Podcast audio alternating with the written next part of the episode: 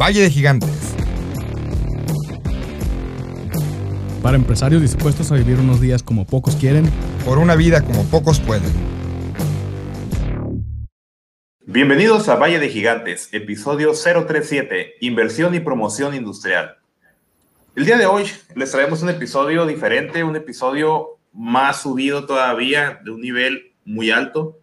Es el episodio con el que también cerramos el año 2020, que fue un año lleno de retos, lleno de, de complicaciones, pero fuera de esas turbulencias, aquí estamos vivos todavía y damos gracias por eso. ¿no? Así que nos acompaña Andrés Ruelas. Hola, hola a todos, todas. Buenos días, tardes, noches, donde nos escuchen.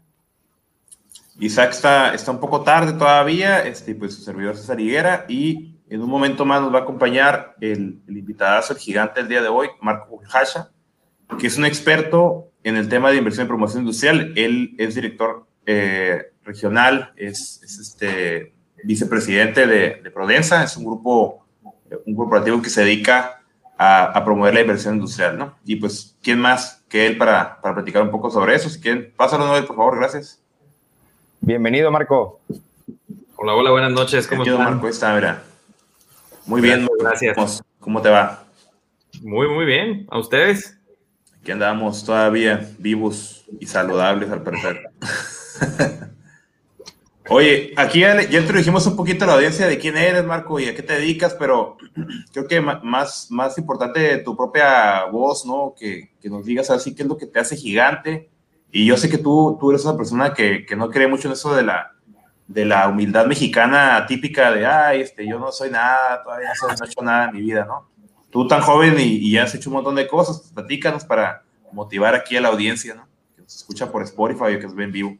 Pues no, no, sé si decirte que creo o no creo o qué es lo que creo, pero lo que te puedo decir es que cuando me hiciste la pregunta de qué es lo que me hace un gigante, sí, todavía hay algo que me hizo sentir como que puede sonar un poquito presuntuoso que uno diga que es un gigante, ¿no? Está medio, me sacó de balance un poquito, pero entendiendo que el Valle de Gigantes, que está rumbo a San Felipe, que está lleno de estos aguaros gigantes, este, y que me siento parte, eh, como ustedes, de, uno de esos gigantes en esta tierra, yo creo que lo que lo que me hace a mí un gigante es el amor profundo que tengo por Mexicali, el amor profundo que tengo por mi tierra, ese deseo que tengo todos los días de que mi ciudad sea mejor, eh, porque lo tengo y lo pienso y lo tengo tatuado con tinta indeleble en, en, mi corazón y en mi acción, te diría, porque diría que todos los días no pasa un día que no piense qué voy a hacer hoy para que sea Mexicali mejor.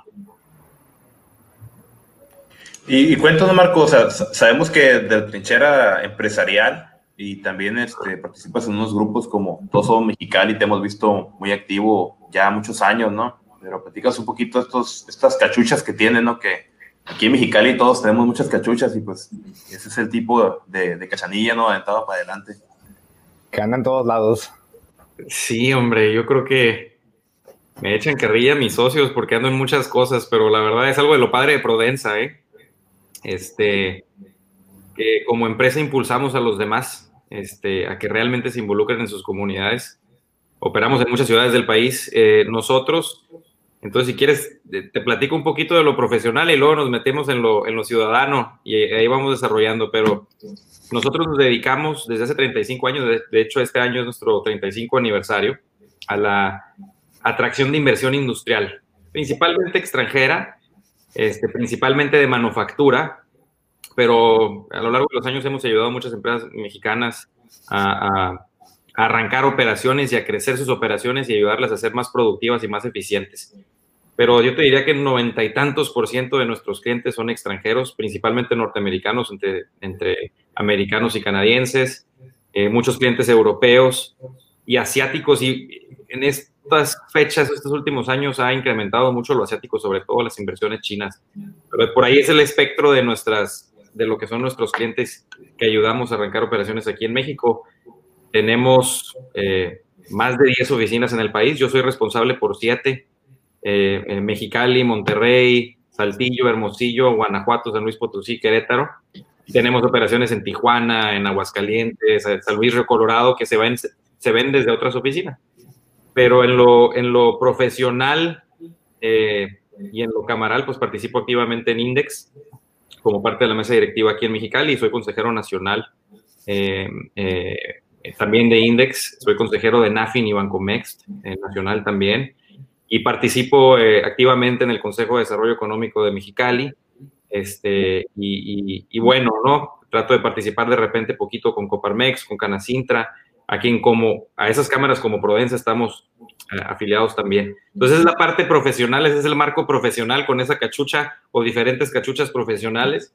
Y luego entra la parte ciudadana, este, que está difícil hacer la distinción de un marco ciudadano y un marco eh, ejecutivo, profesional, técnico. Este, participo eh, activamente y ahora sí que mi camiseta la traigo bien puesta todos los días como todos somos Mexicali. Eh, y, hace poquito, cuando empezó esta pandemia, me tocó fundar con algunos amigos y amigas eh, el movimiento de Apoyemos a Mexicali, que estuvo ayudando allá a los hospitales. Me tocó fundar hace más de un año, cerca de dos años, el Comité Cívico Ambiental, junto con Respira, Todos Somos Mexicali, este, Pablo Chi de, de, de, Almate, de Fundación Hélice, Sonoran Institute. Ahí se fundó en, en las oficinas de Prodensa, fíjate. Y, y, bueno, ahorita también eh, entrándole al tema de Ocupa, porque creo que se necesita. Así como puedes ver, son muchas cachuchas que me gusta estar, eh, eh, en las que me gusta estar participando. Me, me, dicen mucho, oye Marco, este, el que mucho abarca poco aprieta. Yo al contrario, siento que puedo, puedo aportar en todos esos niveles y en todas esas plataformas. Y, pues bueno, ahí vamos. Ya, ya, ya después vamos, vamos a ver cómo nos va. Excelente, excelente. De esos de los, de los nuestros, ¿no? Que andan en todos lados y, y no, y sí se ve que un poco aprieta, sí, se ha visto mucho lo, lo que has hecho ahí. Apoyo Mexicali ha hecho muy, muy buen proyecto que fue un sin precedente aquí. Eh, luego vamos a traer a ver a quién de allá, a quién nos invitamos para que platique más a fondo sobre, sobre este proyectazo. Eh, oye, Marco, y ahora sí que for Dummies, ¿qué es la, qué es la inversión industrial? ¿Qué es la inversión extranjera? ¿Cómo, cómo se come eso? Eh, cómo se promueve la industria en, en, nuestra ciudad o en, o en, las ciudades en las que tú trabajas, ¿no?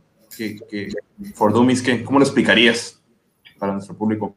Pues mira, yo explicaría la inversión industrial como aquella inyección de dinero a una comunidad, a una ciudad como Mexicali, por parte de la industria, de empresas que se dedican a transformar. Eh, en particular, eh, la industria mayoritariamente en México es extranjera, no es, no es nacional. Son, son pocos los mexicanos en realidad que tienen la oportunidad de invertir. Eh, claro que hay empresas muy grandes mexicanas de, industriales, agroindustriales o ya sea en el mundo de la manufactura en todos los, en todos los sectores, pero son muy pocas comparadas con, la, con, la, con, las, con el número de empresas que hay extranjeras. Entonces esto nos ha hecho, eh, nos ha convertido en un, en un país principalmente maquilador, este, dentro de las exportaciones, la, mayoría están en el sector maquilador o, la, se le llama manufactureros para exportación. Quieren decir empresas que se vienen de otras partes del mundo, se establecen en México para manufacturar, transformar, maquilar y exportar sus bienes. Existe un programa específicamente de la Secretaría de Economía que se llama IMEX, que es el que regula esta industria. INDEX es la cámara, eh, en realidad, donde, donde se, se agremia a todas estas empresas y para que te des una idea, este, en México habrá unas 6.500 por redondear eh, empresas de este tipo. Y, pero es una empresa muy, es una industria muy, muy importante porque em, emplea más de 3 millones de personas en México. Y cuando uno piensa en 3 millones, pues a lo mejor este, piensa en un número muy pequeño si somos 125, 130 millones. Pero luego te vas a transformar la población, ¿cuál es la población económicamente activa? Que más o menos anda como en los 60, 65 millones, pues ahí ya estamos hablando de un 5%. Y luego te vas a, a, ver cuántas, cuántas personas están registradas ante el IMSS o lo que se le conoce como empleo formal, que son como 16, 17 millones y ya el 3, 3 millones directos, pues ya, este, ya pesan mucho y sobre todo con los indirectos, porque en Index, en, en, en la industria de manufactura hablamos de, de que se multiplican los, los empleos indirectos por dos, por tres, por cuatro veces y se calcula más o menos en 7 millones, 8 millones de empleos directos. Si lo pones con la base que tenemos del IMSS, pues ya estás hablando de casi la mitad, ¿no? Entonces esa es la, esa es la, esa es la, la fortaleza principal eh, eh, de, esta industria a la que yo me dedico. Entonces, eh, cuando hablamos de promoción industrial, cuando hablamos de promoción de inversión extranjera directa, pues es esta, es, esta inversión que existe por parte de estas empresas extranjeras o nacionales, pero repito que son pocas, en engranarse en la cadena de, de, valor de las industrias que ya están aquí localizadas o que se vienen a invertir, ya sea porque su mercado está cercano a México, está en México, o simplemente porque aunque no esté cerca, les conviene por, muchas, por muchas razones México, ¿no? Entonces, este, yo te diría que este movimiento de, de industria de, de, industrial, México se ha industrializado por los últimos 50 años, pero más en los últimos 35 años, y sobre todo a raíz del, del, del, TLC hace 30 años fue cuando realmente México se abre a esta industrialización. La zona norte del país se, se llena de esta industria maquiladora y, y, las ciudades se transforman. Este, yo tengo un, Mexicali es un ejemplo, cómo pasa de ser una ciudad este, predominantemente agrícola y a lo mejor sí con su sector de gobierno en la ciudad y un poquito del médico, pero cómo se transforma una ciudad industrial y realmente transforma a la ciudad. Y aquí te interrumpo, Marco. ¿Por qué Mexicali? O sea, por, estás comentando que Mexicali viene de un sector antes agrícola, tú conoces bien, pero luego nos toca el Mexicali industrial. Y tú con la cachucha de Prodensa, donde también tienes que traer inversión a Querétaro, tienes que traer inversión a Monterrey, tienes que traer inversión a otras ciudades, a Hermosillo. ¿Cómo eliges Mexicali? O sea, ¿qué, qué es lo que hace Mexicali esta tierra prometedora? Es la tierra prometedora, no te equivoques. Este, Mexicali tiene una ciudad, una ventaja con todas las ciudades que dijiste. Tiene una ventaja de que está en la frontera. Eh, el mundo de la manufactura y la distribución de los bienes que se fabrican aquí eh, son muy susceptibles al costo del transporte. Entonces, por eso las primeras ciudades industriales que se desarrollaron fueron en la frontera. Eh, el, gran iniciador, a lo mejor estás, estás hablando de Ciudad Juárez, de Nogales, eh, y, después pasamos a, a, un Reynosa, a un Mexicali, a un Tijuana, que son las principales ciudades donde se concentra esta industria. Después van pasando los años y, deciden los mismos inversionistas extranjeros llevarse este tipo de industria hacia lo que se le conoce como Second Border City Towns o Second, second, border, second border Cities, ciudades de segunda frontera como Monterrey, como Hermosillo, ya como empresas que no, eh, ciudades como Chihuahua, Chihuahua, que no están tan lejos de la frontera y te siguen dando, las, te siguen dando esa, esa proximidad a la frontera. Entonces, este, ¿por qué Mexicali? Principalmente, principalmente el tema de la logística por un inicio, pero yo te diría que Mexicali ha tenido eh, el, gran logro y ha tenido la, suerte y ha logrado eh, generar una mano de obra de altísima calidad.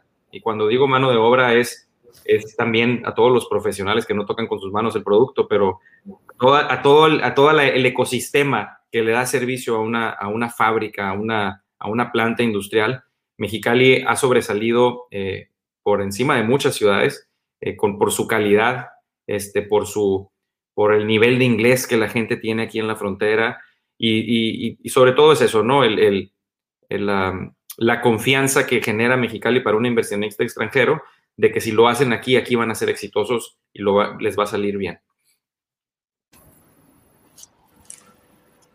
No, sí, cierto. Mexicali, digo, eh, se ha visto cómo Mexicali ha crecido, como platicaba todo lo de la, el total libre comercio, ¿no? Y, y cómo nos convertimos en, pues una frontera con un país con el que el comercio iba a caber bastante. De hecho, el, IMEX, este, yo lo que tengo entendido, porque tengo un cliente que es agente aduanal, este, hay como un derecho para importar temporalmente la mercancía, para transformarla sin que pague arancel y se regresa otra vez sin pagar arancel. Es como que, como que un efecto de no pagar este impuesto, eh, como si fuera nada más alguien que compra mercancía en otro, en otro país, sino que tú eres el mismo dueño de, digamos, como que las dos empresas, solo por el estilo. ¿Cómo, es eso, Marco? Fíjate que no es arancel lo que, lo que, lo que tiene, es una, es una concepción errónea que tiene la gente. La otra vez escuché al presidente decir que, que tienen tasas preferenciales. En realidad, una IMEX lo que te permite es poder aplicar a una certificación de IVA. Es una segunda certificación. Anteriormente tenía muchos beneficios, César, pero se le fueron quitando. Como que el gobierno desde Calderón fue diciendo, oye, ya tienen muchos beneficios, estas vamos les quitando y vamos, luego con Peña Nieto se le fueron quitando.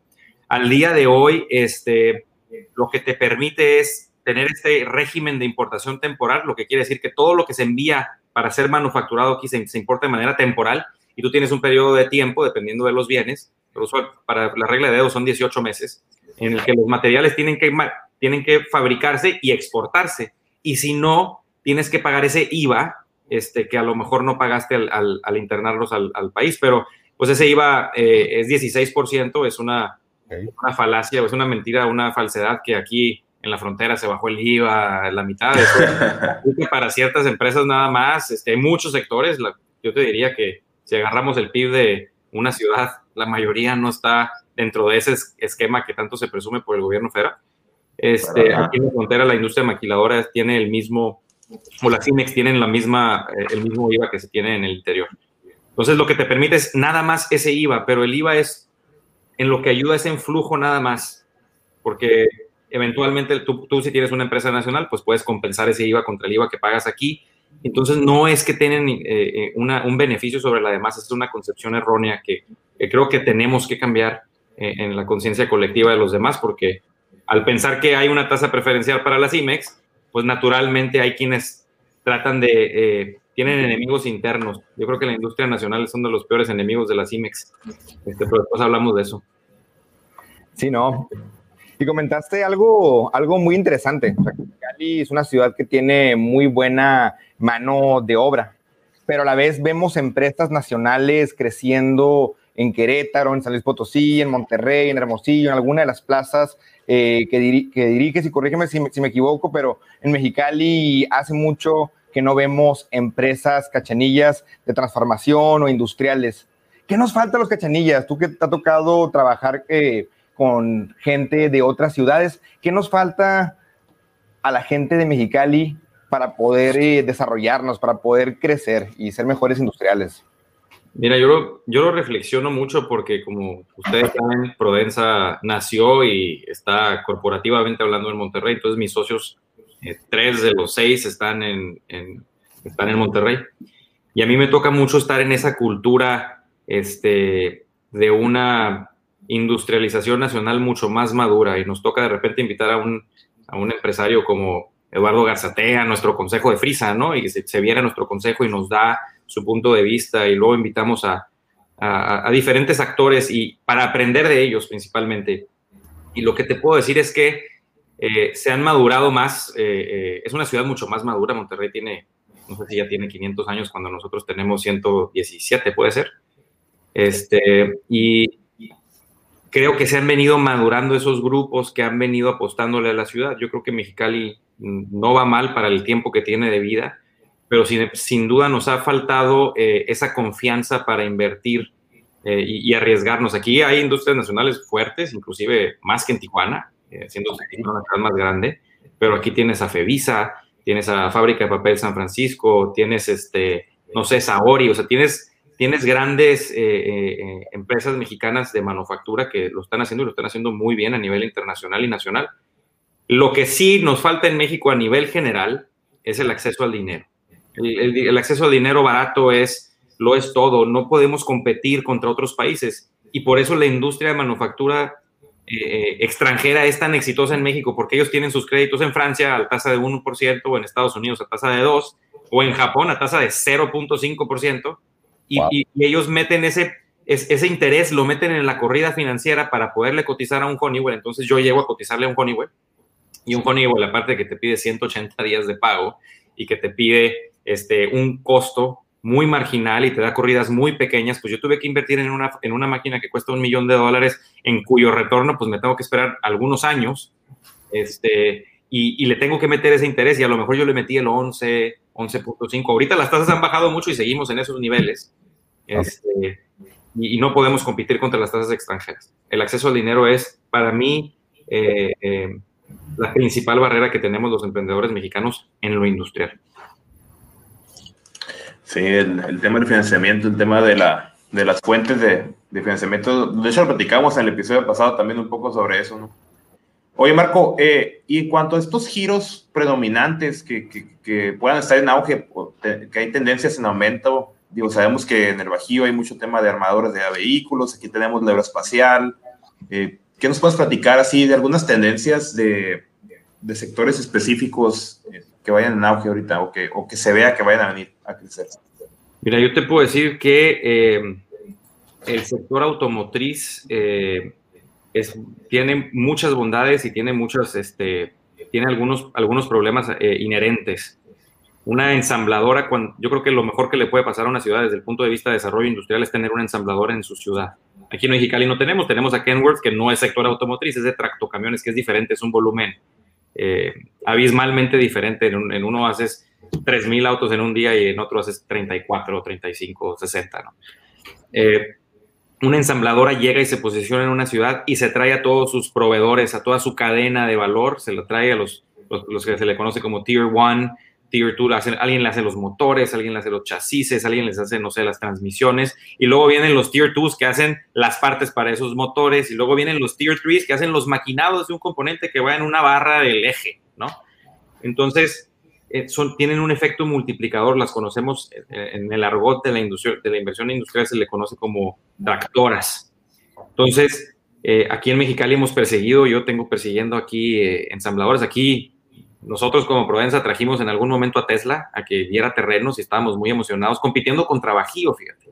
Te voy a creo que con el ejemplo del, de por qué Tesla se quería ir a Querétaro y no a Mexicali, tú vas a entender por qué el Bajío o el centro del país se ha convertido en un centro de gravedad para la industria automotriz, porque alguien se fue y le apostó, como lo fue eh, General Motors, y luego llegó Mazda, y luego llegó Toyota, y luego llegó Nissan, y luego está BMW, y luego está Mercedes-Benz, que todas esas se fueron trayendo poco a poco a todos sus proveedores.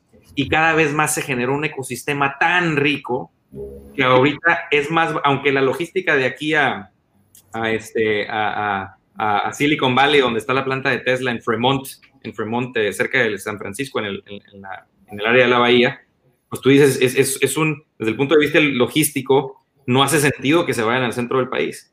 Pero desde el punto de vista del total cost of ownership, de tener un carro, de poder ensamblarlo, allá están todos los proveedores. Y toda esa logística que tú, esos costos de logística que te gastarías en traerte los, los retrovisores, el, parabrisas, las llantas, el motor, bueno, en este caso, eh, no sé, las baterías, este, pero todo eso te agrega mucho más costo que el costo logístico.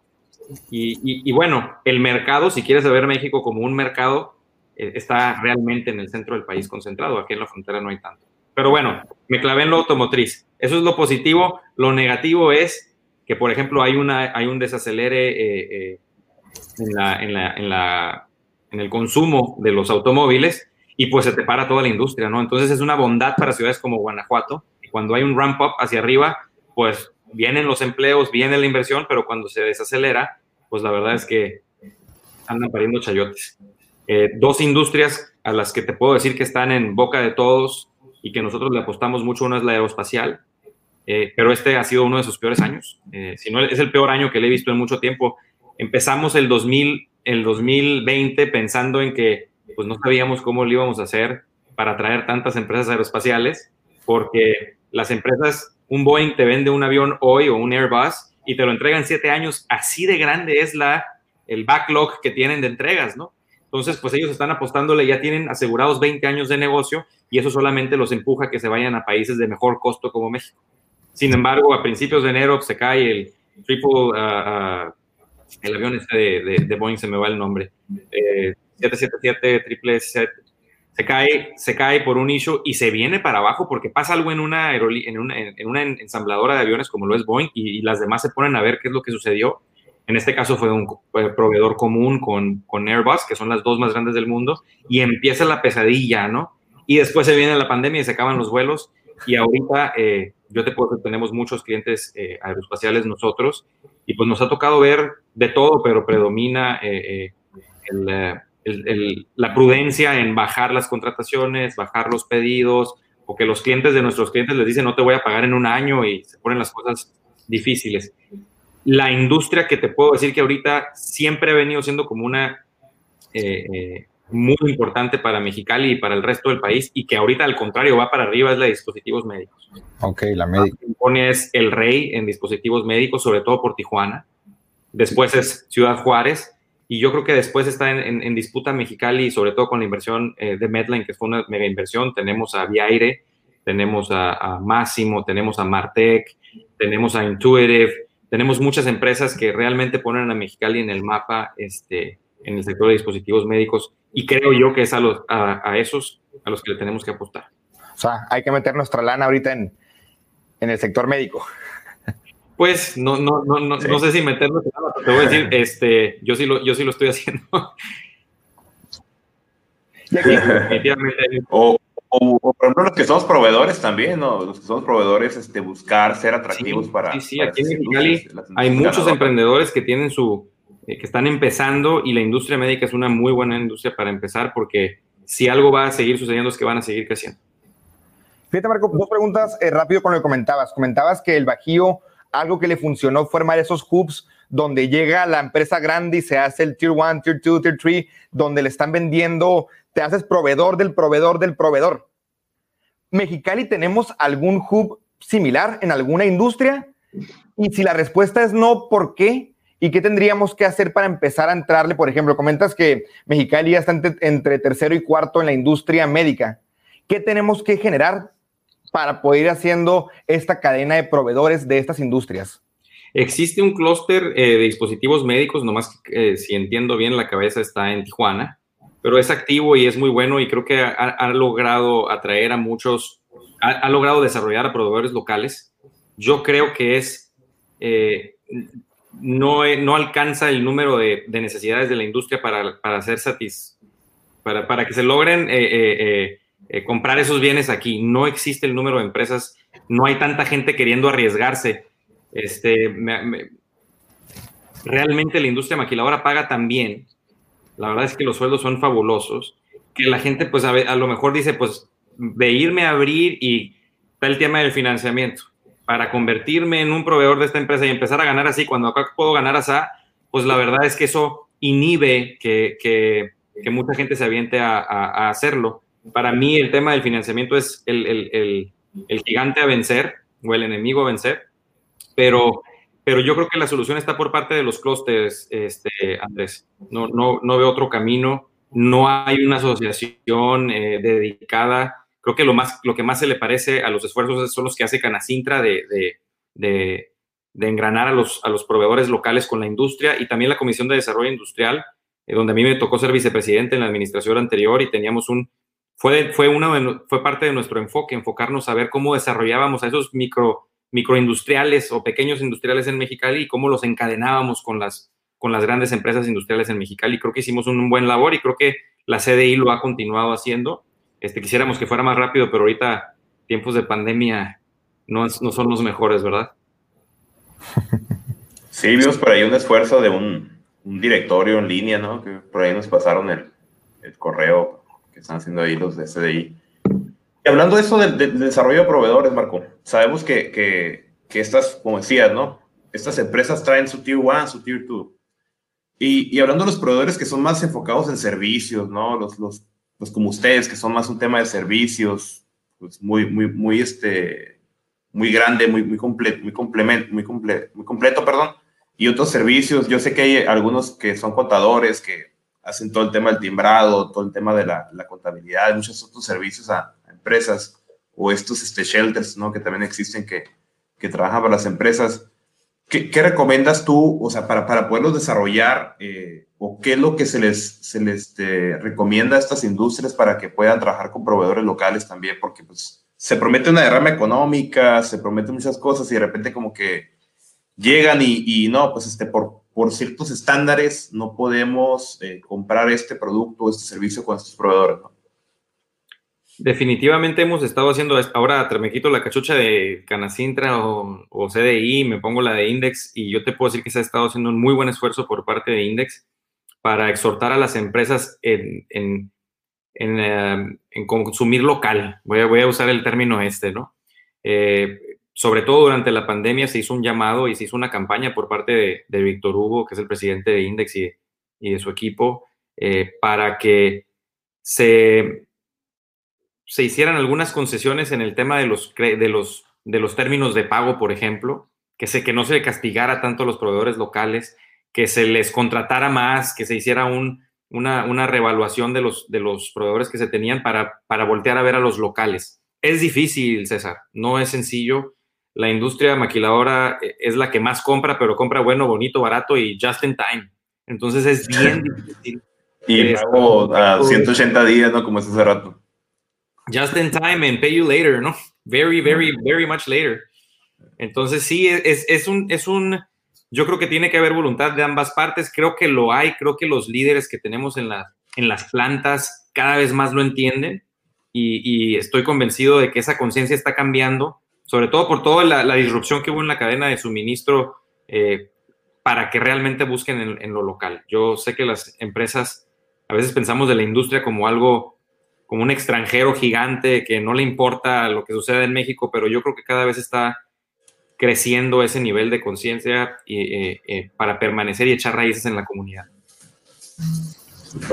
Y como algo bien interesante, por una parte tenemos eh, las grandes industrias, por aquí en Mexicali nos ha tocado aquí trabajar a César, a Isaac y a mí con tener de clientes a buenas industrias. comentas el tema de los sueldos, que sí es cierto, la industria maquiladora paga muy bien, y a veces eso puede ser un poco desmotivante para los emprendedores. Si ya para yo cerrar mi parte, para un futuro emprendedor, para un futuro industrial que eh, agarró experiencia en alguna industria maquiladora y quiere poner su producto o servicio o quiere empezar a, a venderle, ya sabe que no tiene acceso a capital barato, eso dejándolo a un lado. ¿Tú qué recomendaciones le darías para que, para que empezara a promover sus productos, sus servicios y que empezara a tocar las puertas, pues para empezar a venderle no solo a la industria mexicana, sino, ¿por qué no?, a la industria nacional. Pues mira, yo creo que eh, le sugeriría empezar, empezar lo más chico que se pueda, porque si empiezas muy grande tienes mucho riesgo y luego no consigues ese capital. entre, menor tu, tu, inversión, más oportunidad tienes de... Eh, conseguir ese capital. Hay capital semilla que puedes salir a buscar en la comunidad. Existen en, eh, a través de los créditos de impulso, por ejemplo, del, gobierno del Estado y de, y de NAFIN, de Nacional Financiera, existen ciertos, ciertos productos que antes no existían. Tengo que decir que se fueron haciendo, se fueron este, gestionando y gestando con la pandemia que, que, ya son mucho más atractivos en cuanto a las tasas. Pero les recomendaría que, que hicieran un planecito sin quererse comer el mundo desde los primeros días, eh, para entrar, primero para entrar, que ganarse la confianza de alguien, eso es lo que creo que es lo que es el primer gran paso de una empresa, tener tu primer cliente. Una vez que tienes ese primer cliente, tiene que estar extasiado con tu servicio, tienes que ser fabuloso para cumplir con la calidad y con el servicio. Y, después de ahí, ir desarrollándote poco a poco. Las empresas que, conozco eh, en, en, México, no nada más en Mexicali, que han sobresalido han empezado de esa manera. Este, eh, poco a poquito, creciendo prudentemente, eh, pero intentarlo. Yo creo que lo primero es creérsela que sí se puede. Tenemos a los mejores ejecutivos, pero tenemos muy pocos industriales. Y la, como que la fórmula no da, ¿no? La fórmula no da en el sentido de, pues la mejor planta del mundo de X eh, industria o X empresa está en Mexicali. Hay muchos ejemplos en los cuales dentro del corporativo que tiene plantas en 7, 10 lugares del mundo, la mejor de todas en cuanto a productividad y output es Mexicali. Esos ejecutivos son mexicanos, ¿eh? Porque esos ejecutivos no están haciendo su propia, su propia inversión, por lo, repito, por lo difícil del dinero. Pues yo, yo me iría que me iría con el consejo de arriesgar, eh, empezando chicos eh, y buscando apoyo con, con, socios. Creo que eso es algo, este, em, Andrés, que no, no lo había dicho antes, que yo veo una diferencia muy grande en Monterrey. Este, en Monterrey yo veo muchas asociaciones. La gente te tiene confianza porque los grandes negocios han, nacido a lo mejor por un emprendedor pequeño, pero con esas asociaciones es como se han, han logrado la escalabilidad, ¿no? Entonces, tenernos confianza y de atrevernos a tener confianza para poder crecer y poder llegar a este tipo de negocios. Súper bien, súper bien. Fíjate que una vez, este, hablando de esa confianza, ¿no, Marco? Entonces, he platicado con un, una persona dueña de concesionarios de autos. Y me dice, y le digo, oye, ¿por, qué en México las tasas para los autos son de, pero mucho más altas y los enganches, también los porcentajes de enganches son mucho más altos que en Estados Unidos? Y él me dijo, me dio una analogía de que en Estados Unidos la, la, las leyes, la legislación está hecha para que confíes, pero si en caso que no te, no te cumplen, tengas mucho peso para poder hacer que cumplan, ¿no? Y que en México no, que México es muy suave, muy blanda la ley y la legislación no está muy hecha para cuando alguien no cumple. Dice, aquí en México, si alguien no paga un vehículo, vas a decir, tú sacaste un Mercedes y, y tienes dos años sin pagarlo, o bueno, algunos meses sin pagarlo, pues si está un despacho fregándote la cabeza, hablándote por teléfono todos los días. En Estados Unidos llegan y te, se llevan el carro. O sea, que, eh, ¿cómo, ¿cómo ves eso? E, ese ejemplo, digo, que es lo que yo recuerdo, también se ha plasmado un poco, ¿tú crees que tenga algo que ver con el tema de, la, de, la, de las fuentes de financiamiento en México? Totalmente y totalmente tiene que ver un poquito con esta espiral que se ha vuelto una espiral negativa en la que hemos estado envueltos en los últimos meses, años, te diría yo, eh, porque el, gobierno, en, lugar de facilitar las cosas, ha venido poniendo trabas por desconfianza. Y te voy a poner un ejemplo. Hay 6.500 IMEX, ¿no? Por tres IMEX que tuvieron corrupción, ahí ya se paró alguien en la mañanera, agarró el micrófono y le dijo al presidente, oye, no puede ser, las IMEX no pagan impuestos. Y, yo creo que alguien sí le dijo al presidente, oye, espérate, no te puedes meter con las IMEX, ¿verdad? Porque se nos cae la economía. La verdad, eso sucedería, ¿eh? Pero, pero hay mucho desconocimiento y hay mucha desconfianza. Y yo te puedo decir que ha sido muy frustrante este año. Este año, este año ha sido para mí el más frustrante en cuanto al, a que realmente, no sé si el gobierno, voy a decir federal, no, no entiende o no ha querido entender que realmente la importancia de esta industria, porque nos ha venido poniendo una serie. Hoy salieron, antier salieron con una cosa que hoy apenas revisé con el equipo, que ahora las exportaciones que hace la industria maquiladora, creo que nadie lo, no sé si alguien lo ha escuchado, pero ahora van a tener que timbrar las exportaciones. Hazme el favor, o sea, una, ya timbro la nómina, ya timbro los, las facturas, o sea, eso no, no le ayuda a nadie más que al gobierno para tener más control. Pero en, en temas de competitividad vamos súper para atrás. Te voy a poner un ejemplo bien grande este, del tema de la confianza. El gobierno llegó y dijo, pues a la Secretaría de Economía le voy a, voy a despedir a tantos burócratas, ¿no? Entonces, aquellas personas que antes llegaban y verificaban que tú eras una empresa confiable, pues ahora ya no están. Y ahora te obligan a ir con un notario para hacer una, todos, muchos procedimientos para demostrar que eres confiable, pero el proceso que antes te llevaba 10 días ahora te dura, no sé, 4 o 5 meses. Entonces son este tipo de cosas eh, eh, derivadas de la desconfianza, César, que han venido eh, minando nuestro, nuestro, nuestro actual y nuestro éxito. Claro, definitivamente. Oye, Marco, pues vamos a, pasar así que las preguntas del público, porque aquí ya vimos que algunos se animaron a, preguntar por ahí. Ayúdanos, Noel, por favor, con, porque tenemos algo de Mariano Merino, conocido tuyo también, ¿no? Creo. Eh, ¿Qué tipo de certificaciones crees que las empresas mexicalenses debemos tener para ser atractivas eh, para proveer a la industria? Definitivamente te tienes que tener las certificaciones de calidad ISO o las de tu industria pertinente, si eres la S9000 o la que, la que sea pertinente de tu industria, pero tener, tener una certificación ISO le da muchísima formalidad a tu negocio. A veces pensamos que son, eh, son requisitos que no, no le suman. En realidad, vivir un sistema de gestión de calidad es algo imprescindible para una empresa y créeme que la industria de manufactura se fija mucho en eso.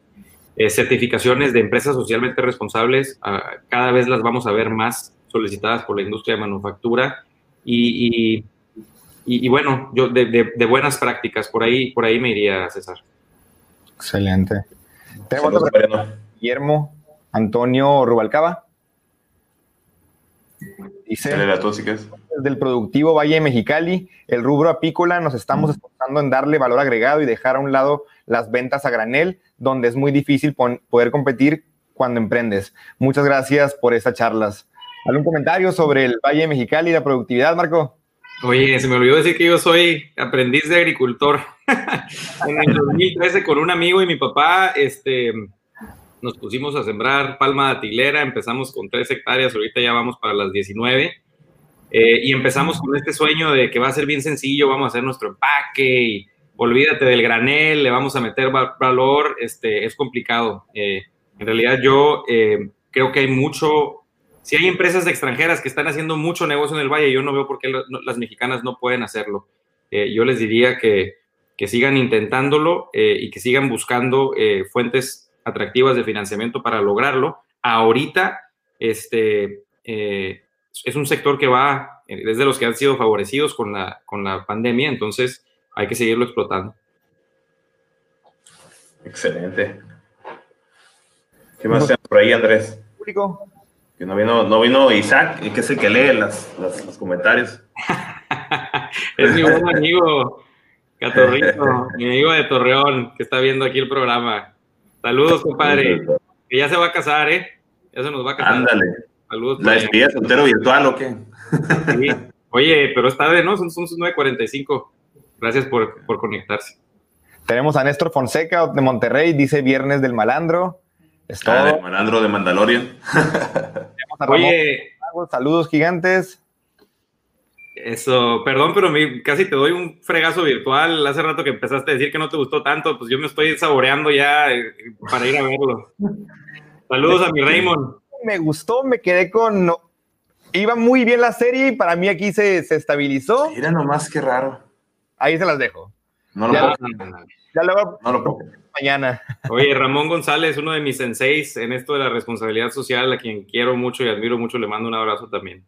Ramón, ¿tiene, tienes pendiente una invitación a, a este podcast, tu podcast, Ramón, para que vengas a platicar sobre responsabilidad social. Eso. José Higuera Mayoral, saludos desde La Paz, Baja California Sur. Ah, mi tío Azur. Y tenemos a Rodolfo Andrade, dice, felicito a Marco, excelente promotor de Mexicali, las asociaciones es la manera, sin miedo. Aquí estuvo la semana pasada, Rodolfo. También pla- por ahí, por ahí platicamos cosas parecidas. Y había una última pregunta de Mariano, ¿la lees, César? ¿Te la, la ponemos? Adelante, a ver. A ver qué puso Mariano. Aquí nos. Ándale, esta pregunta está buena. ¿Cómo podemos las pequeñas empresas eh, defender y mantener, defender y o mantener las inversiones que vienen a Mexicali? Aquí yo creo que es un caso, un caso muy sonado, ¿no, Marco?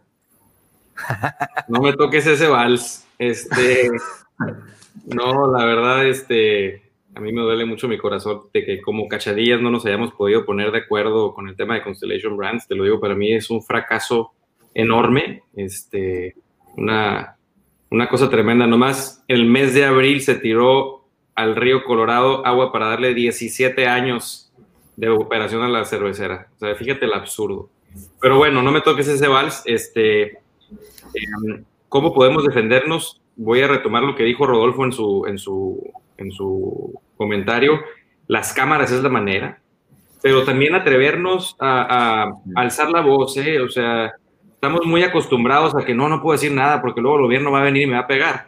Ya vimos en esta pandemia que eh, las empresas, sobre todo la industria maquiladora de exportaciones, les estábamos llenando los hospitales de, de dispositivos médicos, los estábamos dando dinero, les está- y aún así llegaban y nos cerraban, y llegaban y nos pegaban, y aún así éramos los malos de la película. ¿eh? Creo que no puedo generalizar, creo que este, ha habido mucha empatía con el gobierno, pero sin duda, este, sin duda para mí el, el- poder hacer el, ¿cómo se dice? Hace la fuerza, la suma de todos hace la fuerza. Tenemos que asociarnos, tienes que, tienes que ir con, tu- con la cámara de tu gremio, ya sea Index, si estás en la industria, este, buscar eh, eh, a Canacintra, eh, Coparmex, etcétera. Es realmente, a través- las cámaras son la plataforma eh, para, para, para transformar nuestra industria. Y si no estás de acuerdo con cómo está actuando una cámara, pues involúcrate en la cámara, no nada más estar ahí pagando la membresía, involúcrate y sé ese cambio que quieres ver en tu, en, tu mundo, ¿no? Sé ese cambio que quieres ver en tu industria, eh, eh, toma un liderazgo, vete y arrastra el lápiz. Ahí lo, lo difícil es que estar hablando está muy fácil, ¿no? Estarte quejando por WhatsApp y luego en los grupos, son como una trampa este, muy mala de que sentimos que estamos opinando y sentimos, no estás haciendo nada, compadre, tienes que irte y tienes que agarrar el teléfono y márcale a un regidor, márcale a un diputado, mándale, mándale una carta, eh, súmate una causa, este, creo que son del, del, del querer al hacer, eh, es un tramo muy grande y las personas que sobre, sobresalen, los gigantes en este valle son los que realmente agarran el toro por los cuernos y le echan para adelante. Y ahí mis respetos al Ramón González, quien ha sido un máster para hacer ese tipo de acciones. Y un último comentario que tenemos aquí de Martín Holguín, antes de pasar a las conclusiones. Dice, un amigo me decía, el problema es que en México a los empresarios se les considera deshonestos mientras no demuestren lo contrario. Con los comentarios de Marco me queda claro que el gobierno así los trata. ¿Cómo ves? Si es cierto que somos el, Es políticamente rentable y sobre todo para esta administración golpear a los empresarios, ¿eh? A la gente le encanta, este, déjame decirte, a la gente, nosotros, eh, a mí no, en lo personal, pero creo que la mayoría del país, eh, este gobierno está explotando eso y quien, quien, me diga que no, pues que me lo demuestre, creo que es muy obvio. Eh, a mí me invitaron aquí para hablar sin tapujos y esta es la realidad. El es. es políticamente rentable. Fíjate, en la pandemia los, los empresarios fueron los, los responsables del contagio porque tenían a la gente trabajando. Luego fueron los responsables de que la gente se quedara sin, tuviera hambre porque después de tres meses ya no les pagaban. Oye, espérate, yo conozco empresas ahorita que tienen desde mayo pagándole a las gentes a salario íntegro. Tengo un, un, cliente que tiene 900 personas y 300, o sea, un tercio de su planta son vulnerables. ¿eh? Y les están pagando y de todas maneras ahí va la autoridad y les cierra. Entonces son, son unos, son unos este, y el IMSS y el SAT. Pero nada más existen porque la sociedad lo permite, porque nadie les dice nada. Y, y, y, existe un temor muy grande por parte de la industria. Una empresa, alzar la voz, pues, oye, espérate, pues, pues quiero alzar la voz, pero también no, quiero que me paren la línea, ¿verdad? Tengo mis clientes que satisfacer. Entonces es, una situación muy perversa en la que estamos y, y creo que hemos logrado construir poco a poco, pero pues bueno, no se vale decir que las cosas están bien cuando no están, las cosas se, se le tienen que decir eh, como son. Exactamente. Pero sí, pues tenemos que seguirnos uniendo, ¿no? Oye, Marco, pues eh, siempre le pedimos a los invitados que concluyan con una, una pregunta. ¿Cómo, ¿Cómo definirías tú que una persona que está escuchándonos en este momento pueda lograr ser gigante? ¿Qué le recomendarías a esa persona para que llegue, llegue a lo alto, no? Que ¿qué les recomendaría? Les recomendaría que, que salieran de su zona de confort. Para mí eso es, eh, una persona la está pensando, este, es salir de su zona de confort y atreverse a actuar eh, por una causa, eh, actuar por su comunidad, actuar para ayudar a los demás y, y, y creérsela, este, creérsela, porque todos tenemos la capacidad todos nacemos con circunstancias este, diferentes y algunos la, la, tienen más difícil.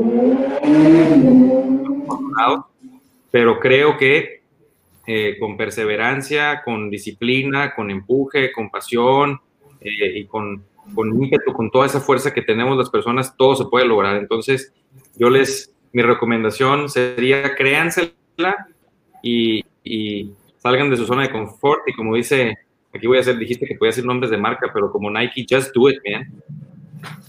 Sí, claro. Puedes decir el nombre de la marca que sea. Así es. Aquí, nada, aquí, aquí, este, aquí no hay ninguna, ningún tipo de censura, ¿no, Andrés? Así es, no, aquí podemos decir lo que queramos, marcas, luego le pasamos la factura a Nike o, o al Harvard Business Review, que nos debe también una buena... Bueno, aquí vamos a... gratis. Muy interesante. El empresario en la pandemia, así andamos, ¿no? Así es como, justamente. Esa es otra, ¿eh? Híjole, qué difícil es hacer negocio formal en México, ¿eh? Súper difícil. La Secretaría del Trabajo, bueno, ya otro capítulo tendremos ponerle así, el empresario en tiempo. Eh, pues, pues bueno, Marco, ¿dónde te podemos encontrar en redes sociales? ¿A Prodensa o a ti o algo que nos quieras compartir en redes? Ah, arroba Prodensa en todos lados, LinkedIn, Instagram, Facebook. Eh, yo creo que soy Marco Culcacha en Instagram, LinkedIn y Facebook. La verdad, ese sí es muy personal, pero, pero en Instagram tengo mi cuenta institucional. Ahí saludos a Abril, que es la que, que, que está ahí moviendo, pero este, en esos Marco Culcacha, arroba, perdón, arroba Marco Culcacha. Arroba Marco Culcacha. Muy bien. A nosotros nos pueden seguir encontrando como Valle de Gigantes en Facebook y en Instagram. ¿A ti, Andrés? A mí como Andrés Ruelas M en LinkedIn y en Twitter, en Instagram. A mí como César Higuera C, como dice ahí en el arroba César Higuera C. Y a Isaac, pues no vino, pero Isaac con doble A y GH, ¿no? Isaac GH. Como, pues, este, como dice Isaac, qué bueno que vinieron, gracias. Pues gracias, Marco, por este buen abrazo. Gracias a todos. Gracias por haberme invitado. Viendo y a seguir desarrollando la ciudad y mejorándola. Así sí. es. Ánimo. Saludos. Esto fue Valle de Gigantes.